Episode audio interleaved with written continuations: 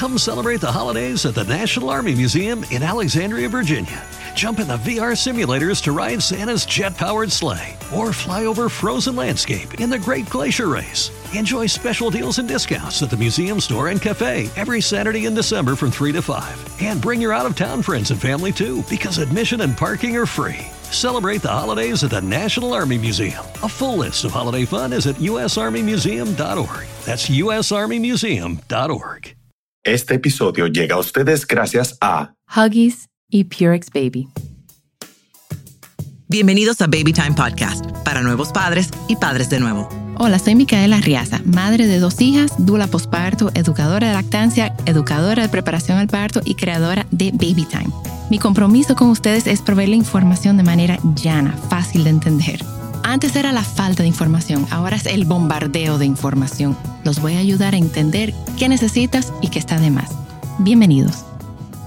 Yo lo puedo hacer todo, yo no necesito ayuda, yo me encargo de mi casa, de mis hijos, no me ayuden, no, o sea, yo soy la matatana. Bienvenida Super Mamá. es el síndrome de Super Mamá. Hoy estoy acompañada de mi amiga Vida Gaviria de Modo Mamá. Yo me acuerdo que una vez, eh, bueno, yo conocí a Vida escuchando, ella, ella venía hablando por radio y decía, pero esta mujer está, o sea, estamos sincronizadas, estamos, tenemos la misma idea sobre la maternidad. Y entonces la llamé y bueno, nos conocimos y the rest is history. Vida, bienvenida, bienvenida al Baby Time Podcast eh, de esta semana. Y yo quisiera hablar contigo, bueno, tú eres coach de familia, tú tienes una, sus redes son modo mamá, o sea que ya con eso ya la conocen, pero yo quería hablar contigo sobre el síndrome de supermamá, que muchas, o sea, yo, yo sufrí de eso, y también sobre la culpa, o sea, the guilt is real, o sea, la culpa que una madre siente desde el embarazo, que uno no, no sabe de dónde viene, pero es real. Es real. Es real. Es real, es real. entonces, ¿cómo tú ves el, el tema de supermamá? O sea, ¿por qué nos auto imponemos esa presión? ¿O eso somos nosotras, es la sociedad, o sea, de, la cultura, ¿de dónde viene eso de, de supermamá? Bueno, gracias Mika. Estoy feliz de estar aquí en este nuevo, en este nuevo hijo de Baby Time. Eh, bueno, la culpa viene de varios lugares, ¿no? Pero todos terminan en, en, nosotras. Un lugar es la cultura, otro lugar son las creencias, incluso religiosas, otro lugar es la familia, eh, otro lugar eh, es el mensaje de los medios y todo eso son los ingredientes perfectos para una bomba explosiva que, que va haciendo mella dentro de nosotras, ¿no? Si nos ponemos a analizar de dónde viene la culpa, pues es muy, muy antigua y la vamos, eh, la vamos arrastrando y repitiendo y pasando de una generación a la siguiente. Pero fíjate que eh, esto puede sonar un poco controversial, pero no, la, la culpa no es siempre mala. Es decir, la culpa tiene una cuota útil, funcional, así como el miedo, el asco, que son emociones displacenteras, la culpa, que es una emoción relacional que tiene que ver con mi percepción respecto a otros, cumple una función. Fíjate, por ejemplo, hablando con distintas mamás, eh, muchas a veces me han dicho, bueno, es que me da culpa salir a trabajar y saber que estoy dejando a mi bebé dormido en la cuna y que cuando se despierte yo no voy a estar. Si mamá no sintiera esa culpa, pues allí estamos hablando de una deficiencia en el vínculo que es necesaria para la supervivencia de la cría. Si, por ejemplo, cuando yo voy rápido en el tráfico de Santo Domingo y el que va adelante va lento y está distraído, si yo no sintiera culpa, a lo mejor lo choco y acelero porque él está en el medio de mi camino. Entonces la culpa sirve para frenarnos de cometer actos incluso criminales. Se habla incluso de patologías. Cuando tienes a un asesino, cuando tienes una persona que puede ir contra otra sin sentir remordimiento o sentir culpa, pues entonces ahí estamos hablando de alguien que está desconectado, ¿no? Y por supuesto de alguien que completamente eh, es incapaz de sentir empatía. Entonces, defendiendo un poco la culpa, la culpa digamos que tiene muchas, muchas patas, muchas raíces de distintas eh, profundidades o, longitudes, ¿no? La culpa porque mis hijos el domingo pasaron todo el día comiendo cereal, pues es como muy fácil de, de limpiar, ¿no? Bueno, mira, a partir del lunes yo me pongo, les cocino y comen otra vez sanito, comida casera, etc. Pero cuando la culpa es, por ejemplo, eh, mira, yo tengo una muy mala relación de pareja, yo me quiero separar, pero en mi familia nunca antes nadie se ha separado, todas las mujeres siguen en pareja, no importa la calidad de matrimonio que tengan. Ahí ya estamos hablando de una culpa mucho más profunda que requiere una atención mucho más profunda también. Entonces, entendiendo de dónde viene, pues bueno, creo que viene de muchos lugares. Mira, yo la semana pasada estuve hablando con una madre que está en, uno de los grupos de sueño que tenemos y ella hablaba de que su bebé de año y tres meses va súper bien, tiene una nana nueva, ya la madre está empezando a ir al interior, a pasarse dos o tres días por trabajo y la madre siente una culpa de dejar a su hija, pero ¿qué tan real? O sea, de parte del, punto de vista del bebé hacia la mamá, o sea, eso es algo que las madres nos estamos inventando de que nos da una pena. ¿A los bebés les da esa misma, esa misma pena? ¿O, la, o los bebés, si están bien vinculados o tienen ese vínculo seguro, dice, no, mi mamá regresa. O sea, quizás no lo pueden verbalizar, pero lo piensan. Entonces, esa culpa que la madre o sea, yo me imagino que puede llegar a ser hasta limitante, que la madre no regresa a su vida pensando que no debe dejar a su hijo solo, que es, es una mala madre. O sea, ¿cómo las madres podemos lidiar con, con esa sensación? Bueno, te digo la respuesta que le digo a todo el mundo, que es como mi comodín, ¿no? Depende. Depende de tantas cosas. ¿Me estás hablando de una mamá con un bebé de qué edad? Recuérdame. Año y tres meses. Año y tres meses. Bueno, al año y tres meses el vínculo ya está bastante practicado, bastante afianzado, pero ciertamente esta cría sigue estando cruda para el mundo y sigue necesitando la presencia muy disponible de un adulto significativo. Si el vínculo con mamá está bien afianzado, pues este bebé tendrá eh, habilidad de afianzar el vínculo con su adulto cuidador que esté en el momento. ¿Qué puede hacer mamá para que esta separación sea menos eh, traumática o negativa? Fomentar un buen vínculo entre la nana que se queda con el bebé cuando ella no está. Pero si la culpa además interfiere y yo peleo con nana y no me gusta que mi bebé también le guste estar con la nana, entonces yo estoy dejando a mi bebé un poco eh, desprotegido, porque cuando yo me estoy yendo, te estoy dejando además en manos de una persona en la que yo no confío, a la que ya lo tengo unos celos muy profundos y evidentes, entonces te estoy dejando un poco solo. Al año y tres meses tú no tienes capacidad de autogestionarte.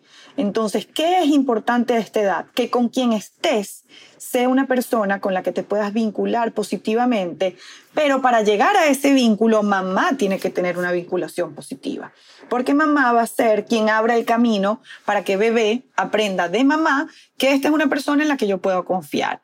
¿Qué es lo biológico? ¿Qué es lo normal? Hablando de norma como aquello que se repite mayor cantidad de veces, como esa medida estadística, ¿qué es lo natural que bebé prefiera estar con mamá. Y es normal entonces que mamá sienta esta culpa al separarse y que bebé sienta esta especie de angustia por la separación de mamá. ¿Cómo la aliviamos? Dejando entonces a un adulto cuidador secundario que pueda vincularse de manera positiva con el bebé. Que el bebé, lo, el bebé sienta esa, esa confianza o ese vínculo, esa esa comodidad, ya sea papá, ya sea nana, ya sea, ok. El bebé la siente, pero va a depender mucho de cómo mamá presente a estas nuevas figuras. ¿ah? Esto a veces pasa incluso con papá. Mamá inconscientemente descalifica tanto la presencia de papá, es que ven que tú no le sabes sacar los gases, es que mira qué disparate de ropa le pusiste, pero es que eso está muy caliente, tú vas a quemar al bebé. Esto hace de alguna manera que ese vínculo sea eh, obstaculizado, sea difícil, no sea fluido, porque mamá de alguna manera modula cómo se va a vincular el bebé con el resto de personas. Entonces sí, el bebé lo siente, pero es muy importante que mamá esté en paz con esta decisión. Estar en paz no significa estar sin culpa. Tú puedes estar en paz e igual sentir esa cuota sana útil, funcional de culpa que antes dijimos que habla del vínculo. ¿Cómo se traduce esto, vida, en la cotidianidad? Bueno, mira, yo decidí que por mi bienestar yo voy a retomar mi trabajo, porque estando allá yo reconecto con el mundo adulto, retomo mis proyectos, me siento útil, eh, etcétera, etcétera, produzco dinero, lo que sea. ¿Quiero estar con mi bebé? Sí, pero estoy segura que esta decisión que estoy tomando también ayuda a mi autocuidado que es además la parte que normalmente dejamos para última prioridad, porque como es, un, como es un compromiso mío conmigo, yo siempre me puedo entender. Y yo siempre puedo entender que esta vez no tuve tiempo, que no hubo dinero para, para atenderme yo, que la prioridad no soy yo, etcétera, etcétera. Así que vivir en paz con algo de culpa es posible. Mira, yo me acuerdo que la primera vez que me fui de viaje sola, que de repente yo me encontré en el aeropuerto que yo no era ni esposa, ni mamá, ni hija, ni hermana, ni nadie. O sea, yo era yo. Yo decía, ¡Ah! qué maravilla. Al mm. principio me chocaba. O sea, me, de verdad. O sea, y, y, mis hijas quedarán bien atendidas. Claro que sí, pero era como uno cree como mamá de que nadie lo va a hacer mejor que tú, que tú no, sin ti el mundo deja de, de girar, de existir. Y de repente en la mañana, o sea, me levanté que me quedé en un hotel, me levanté, me cepillé los dientes, me fui a desayunar y yo, yo nada más tengo que preocupar por mí misma. ¡Qué maravilla!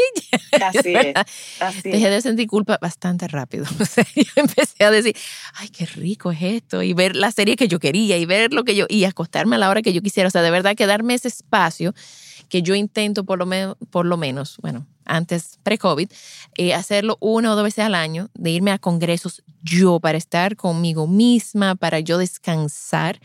Em, y yo, yo regresaba ya con, con poderes para seguir siendo madre. Pero durante la, antes de, antes de ser mamá, yo entendía que yo no necesitaba ayuda. Yo todo lo iba a poder manejar. Mi madre me vino a ayudar, em, vino, ella vive fuera y me vino a acompañar, pero yo le decía, no, no, no. Yo atiendo a la niña, yo le cambio los pañales, yo le doy la comida, yo le preparo comida a mi esposo, o sea, yo hago todo y, y de verdad que esa presión que yo me autoimpuse, y eso, gracias a Dios que no había redes en esa época, porque mi hija va a cumplir 16 años.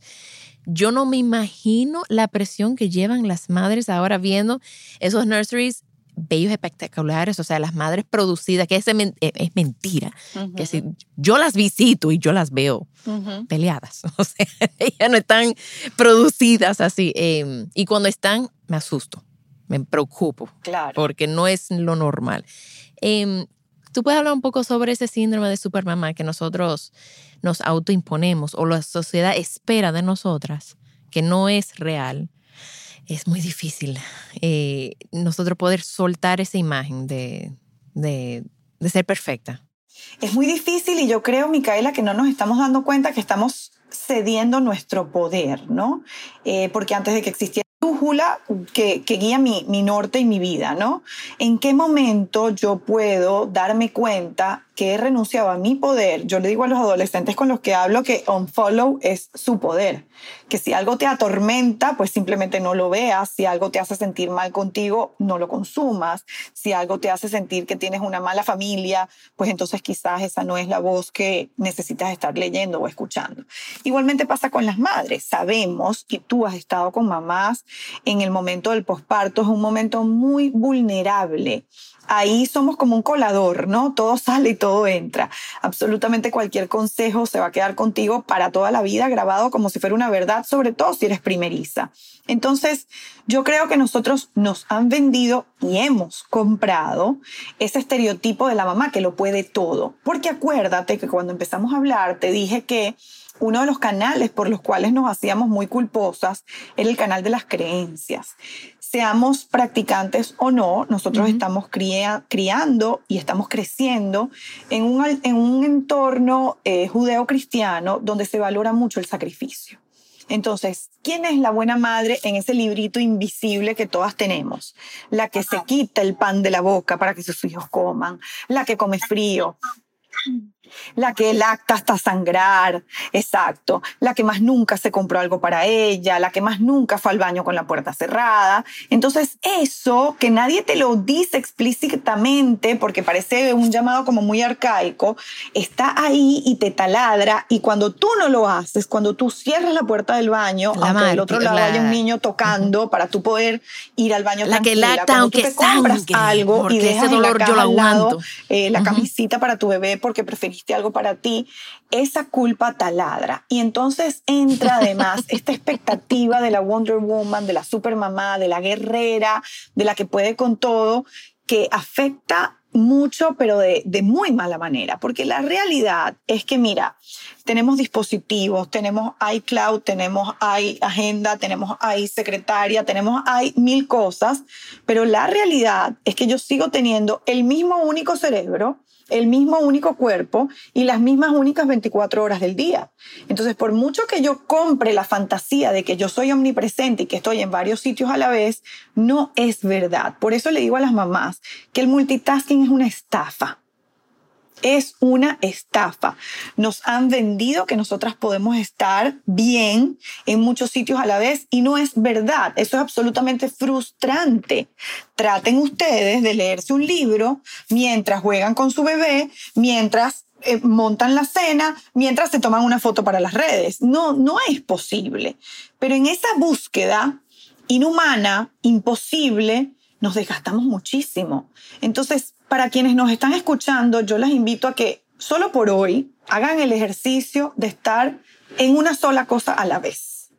Uh -huh. A ver cómo se siente eso. Y estar en una sola cosa a la vez implica decirle que no a varias personas. No, hijo, en este momento no puedo porque estoy leyendo. No, mi amor, en este momento no puedo porque estoy en un podcast con Micaela. No, mamá, en este momento no puedo porque estoy terminando de leer algo para esta tarde. Eh, no, mundo, en este momento no puedo, estoy conmigo.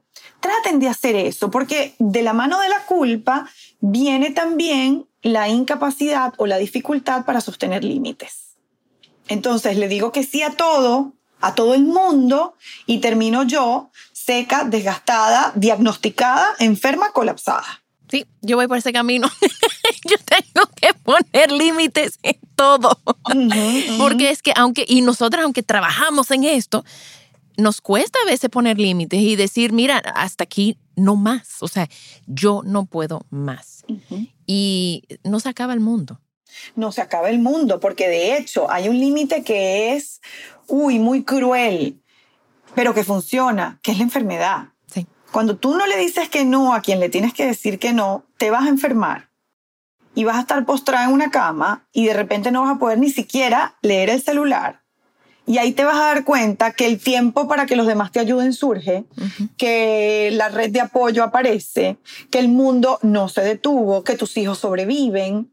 Entonces, ¿por qué tenemos que llegar ahí? Es absolutamente alarmante dejarnos llegar hasta ese lugar para nosotras entender es que yo he debido decir que no. Tú te vas de congreso dos veces al año, pero el resto del año tú estás haciendo pequeñas acciones que te recargan, como estar sola hoy en un estudio sin tus hijas. Claro. Esto es una acción para ti. Estás hablando con adultos, estás entrando en un temas que no son los de mamá. Eh, mamá, digo yo, en el ejercicio de, de, ser la mamá de tus hijas. Uh -huh. Pero todos los días nosotros deberíamos hacer pequeñas acciones que nos recargaran.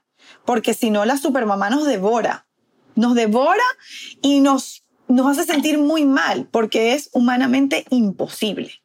Mira, yo estaba hablando con una amiga la semana pasada y le dije, ya, ya yo no puedo más. Entre pandemia, adolescencia. Uh -huh. Ay, doble en tu caso. Sí, es, es do, doble, doble, gracias. Y decía, yo estoy en un nivel de, de yo, yo no sé cómo se llama, uh -huh. que yo siento que voy a, a explotar. O sea, mi cuerpo va a va a ser una implosión si yo no busco ayuda, si yo no pongo frenos, si yo no hago algo. O sea que, y, y mis hijas son, son adolescentes, o sea, yo debo de ya saber que eso es necesario para poder seguir sobreviviendo. Eh, entonces tú, si eres mamá, si estás empezando, si, es madre, si eres madre de nuevo, eh, segunda o tercera vez, si eres madre en pandemia, si estás embarazada, empiezan a buscar un, una actividad que sea solamente para ti. Aunque tú tengas un bebé chiquito, y deja que el papá o pareja o abuela o alguien se encargue de esa media hora, 45 minutos, lo que tú puedas. Ese bebé va a estar bien y date tú tu baño, tu ducha con agua caliente larga. Eh, sal a caminar, haz algo por ti porque tú tienes que recargar tu, tu alma para poder seguir dándole a todo el mundo que te necesita. que es verdad, o sea, sí nos necesitan, y, pero si tú no cargas, si tú no sacas tiempo para ti, no vas a poder darle a los demás. Así es. Y como tú dices, la supermamá no existe. O sea, cada una tiene su superpoder, pero así supermamá, supermamá, no existe. O sea, todas tenemos nuestro defecto y tenemos nuestra debilidad y tenemos nuestras fortalezas. Así que busca cuál es el tuyo. Y no tienes que esforzarte por tener el nursery más bonito. Yo no soy decoradora, o sea que mi nursery era, o sea, no eran bonitas. pero nada, tenía lo mínimo que mis hijos necesitaban, pero me necesitaban más a mí. Así que bueno, pues vida, muchísimas gracias por acompañarnos eh, en este episodio de Super Mamá y, el, y la culpa. Y gracias y espero que la puedan seguir a vida en sus redes en arroba modo mamá. Nos vemos muy pronto. Gracias. Gracias, Mica querida. Un abrazo. Estamos en las redes como arroba babytimerd y babytimerd.com. Estoy muy honrada poder compartir mi información y la de los expertos, que yo voy a tener expertos acompañándome en diferentes temas. O sea que nada, señores, muchísimas gracias. Baby Time Podcast es grabado en Pinktree Studio.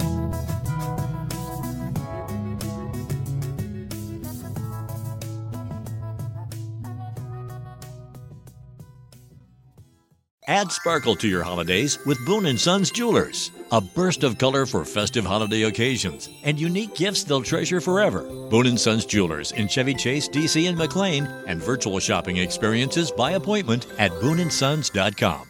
Looking for truly stunning jewelry this holiday season? Boone & Sons Jewelers is fully stocked with unique gifts they'll love in Chevy Chase, DC and McLean and virtual shopping experiences by appointment. Trusted by Washingtonians for over 70 years. BooneandSons.com.